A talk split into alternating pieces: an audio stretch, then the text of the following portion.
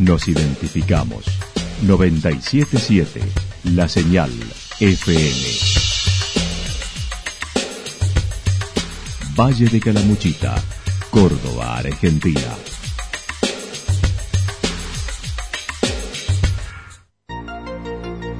El más completo resumen de las noticias de la región, encontralos todos los días a las 12 y 30, a las 16 y a las 22 horas.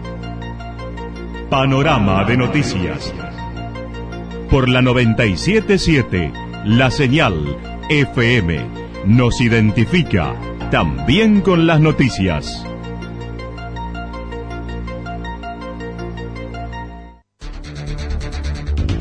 Municipalidad de Villa del Lique.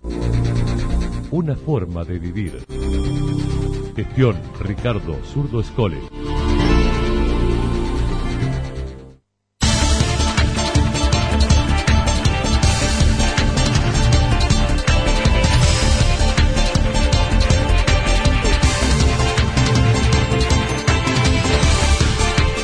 A esta hora hacemos un repaso por la información regional a través de los títulos. Una violación que no existió en Santa Rosa. Los radicales encaran la primera reunión del año en Los Cóndores. Las chicas del hockey del Deportivo lograron el primer lugar en Río Tercero. Frini con su cuatri logró el segundo lugar en el Medio Dakar. La actualidad en síntesis. Resumen de noticias regionales producida por la 977 La Señal FM. Nos identifica junto a la información.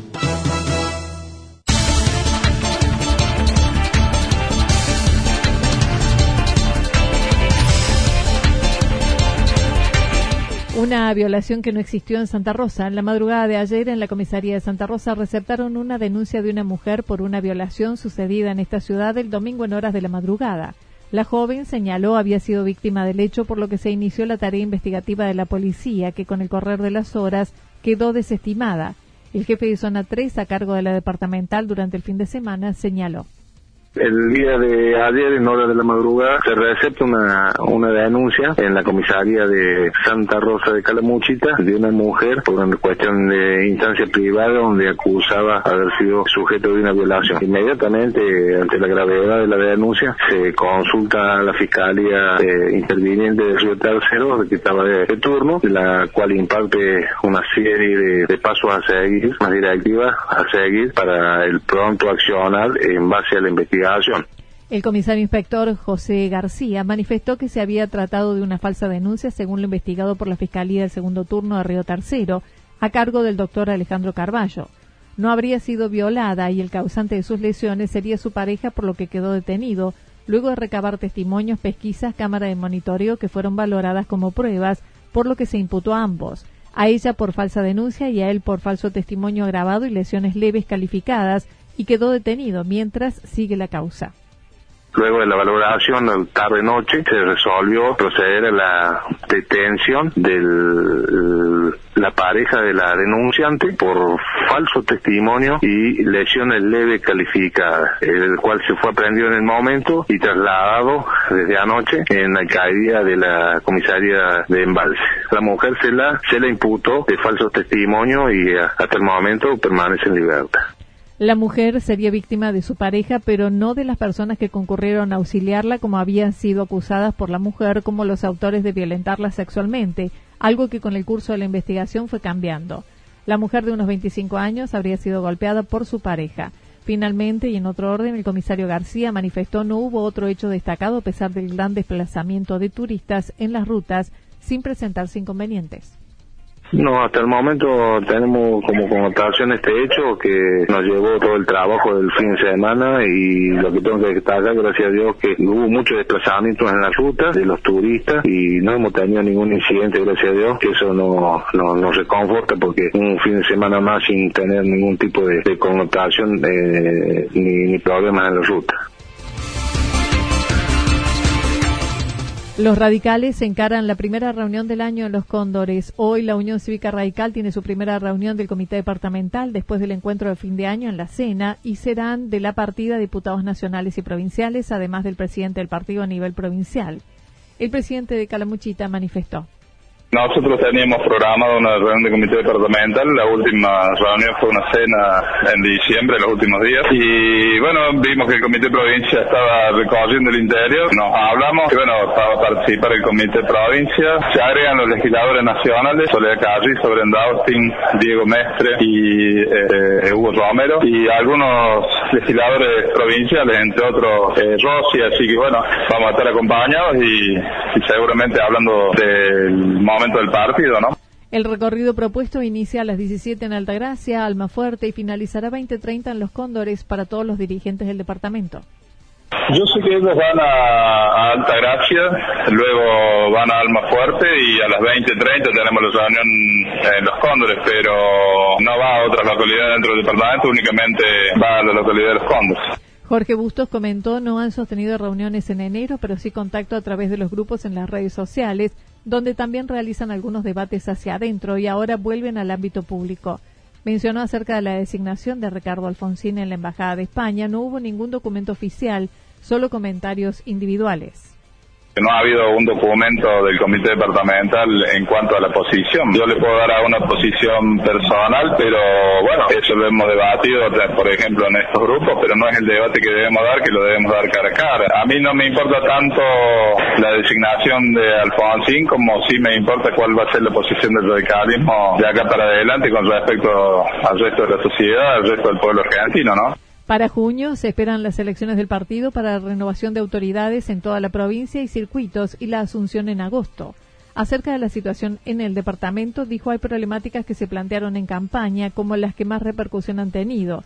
Esto es la contaminación de las cuencas que no se está atendiendo que aproximadamente 10 años, si no si nosotros no este, hacíamos algo sobre las cuencas, más de 10 años no íbamos a tener un turismo sustentable. Hoy me parece que ese tiempo se han acortado con solo esto de un solo río, ¿no? Porque tenemos que analizarlos a todos, a todos los lagos, y hoy me parece que no más de 5 años eh, podemos tener problemas serios con una de las fuentes laborales más grandes que tiene eh, el departamento, que es el turismo. Y no solamente eso, además de la potabilización del agua para toda la gente, ¿no? El consumo humano. Acerca de lo que sucede en Cumbrecita con el Río del Medio y las situaciones de todas las poblaciones, dijo es un problema que debe atender el gobierno provincial encarando las cloacas lote, por más que quiera, al frente de una comuna, no va a poder este, hacer una obra de cloaca. Si no se hace a través de la provincia, no, no tenemos posibilidad. La contaminación ya está en, los distintos pueblos, ¿no? En todos, creo. Y sistema cloacal no tiene nadie en Calamuchita. Entonces, esos temas, este, creo que no solamente como partido político, sino como sociedad, lo debemos debatir y debatir en serio y, y que los gobiernos se hagan cargo de la responsabilidad que les toca.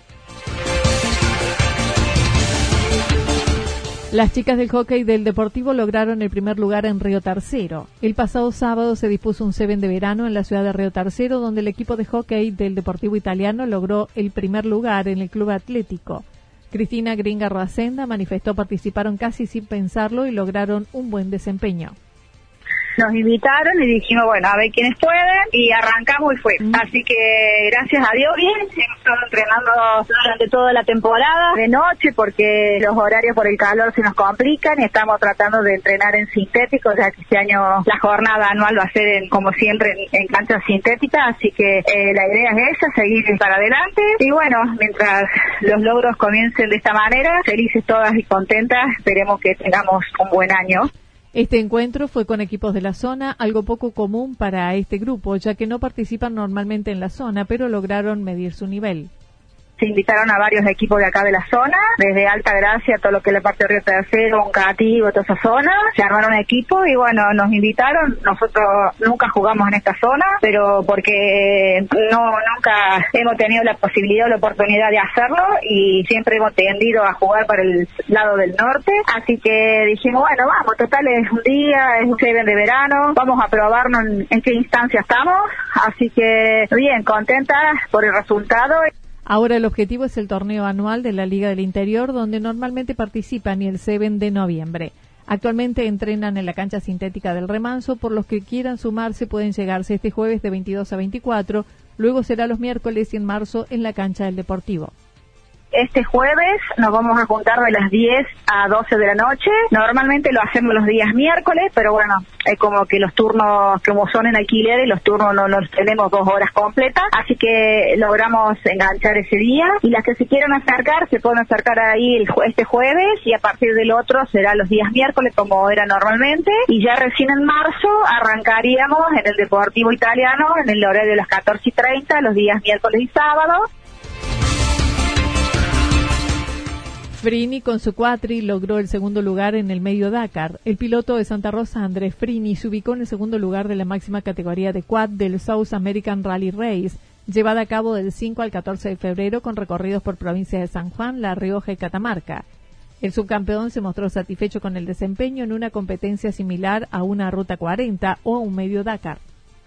Fue, una carrera muy dura, muy complicada. Es una carrera nueva, era la primera edición. Eh, es un sudamericano que se realizó la primera edición acá en Argentina. Era un medio Dakar. Era, estoy hablando con muchos pilotos experimentados de, primer nivel que han competido en el Dakar, en Ruta 40, en varios Dakar series. Y dice que la, cantidad de días, la dureza, los kilómetros es similar a una Ruta 40 o a cualquier Dakar serie. Y es un medio Dakar por la cantidad de días. Pero día a día la dureza, la cantidad de kilómetros es, es similar a un Dakar. Destacó fueron siete etapas, 2.500 kilómetros, tres días muy duros con la lluvia, ríos crecidos, uno de descanso y nuevamente cuatro días más enfrentando las adversidades que se presentaban.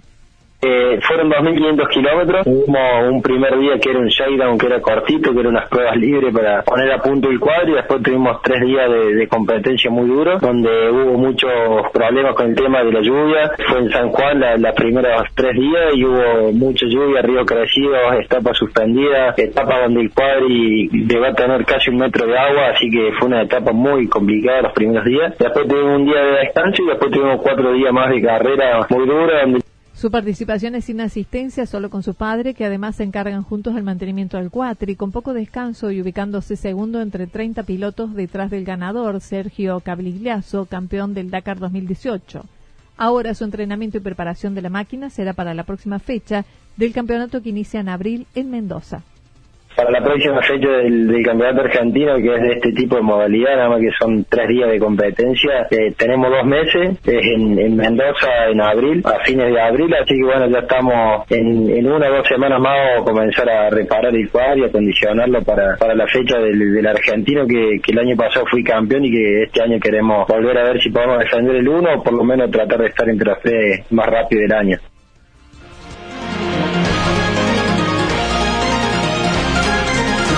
Toda la información regional actualizada día tras día. Usted puede repasarla durante toda la jornada en www.fm977.com.ar. La señal FM nos identifica también en Internet.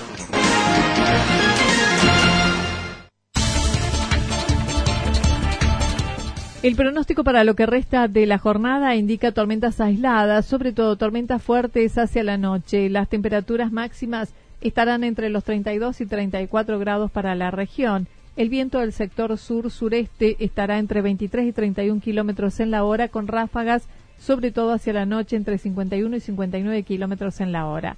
Para mañana martes, chaparrones en la madrugada, temperaturas máximas, luego con cielo ligeramente nublado que estarán entre los 24 y 26 grados, las mínimas entre 13 y 15 grados. El viento seguirá soplando del sector sur-suroeste entre 7 y 12 kilómetros en la hora. Datos proporcionados por el Servicio Meteorológico Nacional. Municipalidad de Villa del Lique. Una forma de vivir. Gestión Ricardo Zurdo Escole.